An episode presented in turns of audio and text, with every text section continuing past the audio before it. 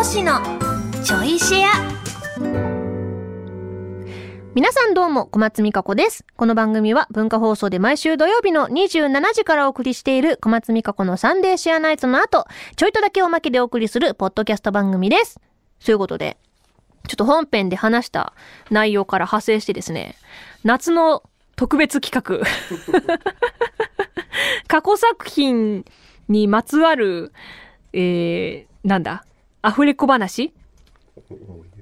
思い出話をする企画 タイトル。何のひねりもない。はい。で、私が今からこの、1、2、3、4の中から、えー何番かを選んで、で、私はわかんないですけど、作品が書かれているということで、その作品にまつわる話をするというコーナーでございます。えー、どれにしようかな？どれにしようかな？ベビーコシの言う通り。2番何かな？プリティリズム プリティリズムだプリティリズムね。プリティリズムは、あれもオーディションでしたね。オーディションで、確か、えっとね、プリティシリーズって私、その前のシリーズも実はオーディションを受けてて、えー、それもね、スタジオ行ったんだよな、確か。で、まあ、ダメで落ちて、で、次の年がレインボーライブのオーディションだったんですよ。で、レインボーライブの時もスタジオ行ったんだけど、確か最初に受けた役じゃない役を振られたんですよ。それは、えっ、と、その音響監督が長崎さんなんですけど、長崎さんのオーディションの時って、結構自己 PR でフリートークしてくださいっていうことが結構あって、で、そのプリティリズムの時は、なんか自分の、えーっと、なんだったかなうーん、短所だったかなえーっと、いや違うな。自分の、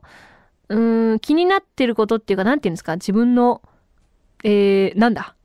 なんだ己の足かせになっていること。なんていう、なんていうのえーっと、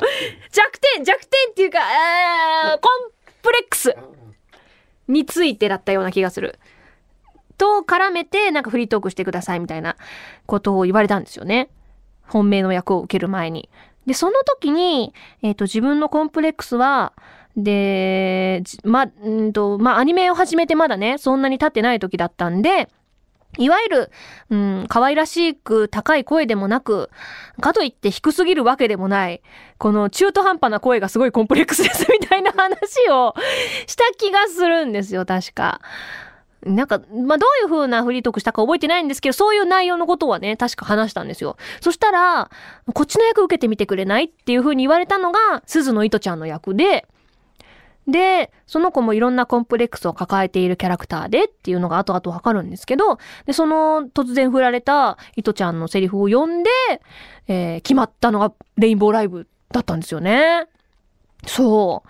なんかそういうなんか、あの、結構、フリートークっていうか自己 PR がある声優のアニメのオーディションって本当に珍しくってほとんどないんですよ。長崎さんの時にあったのが本当に珍しいぐらいだったので、あ、そういうなんか自分のことを喋るきっかけで、あ、なんかこういう役受けてみないっていう風な選択肢があるんだっていうか、そういう風な、あの、チャンスをくださったんだなっていうのですごい感動しましたし、うん。あとそれがなかったら多分受けられてなかったなっていう、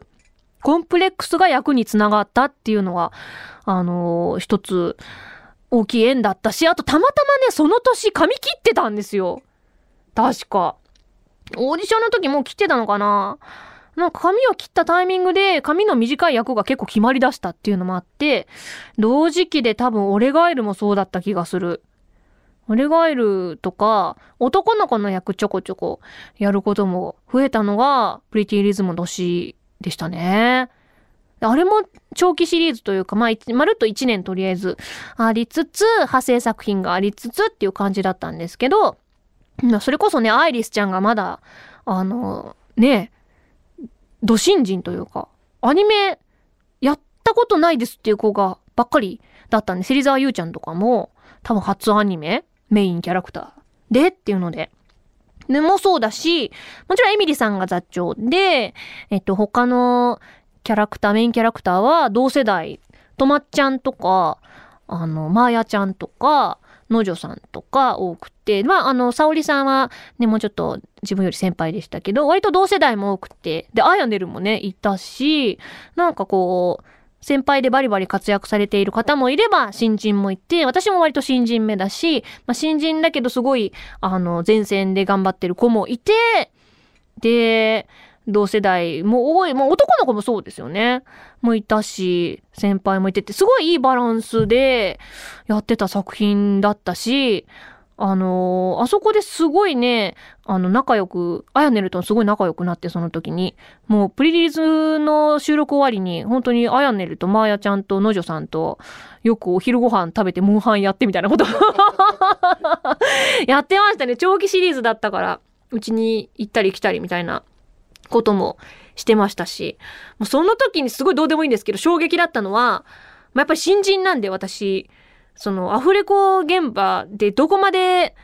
何をしていいかが、いまいちどこまで何を許されるのかが分かってなかったんですけど、例えば、あの、朝の現場だったんで、お腹が空いちゃうから、おにぎりとか持ってくじゃないですか。まあ、持ってっておにぎりとかサンドイッチかなみたいな感じだったんですね。そしたら衝撃だったのが、アヤネルが現場でおでん食ってたんですよ。おでん食べ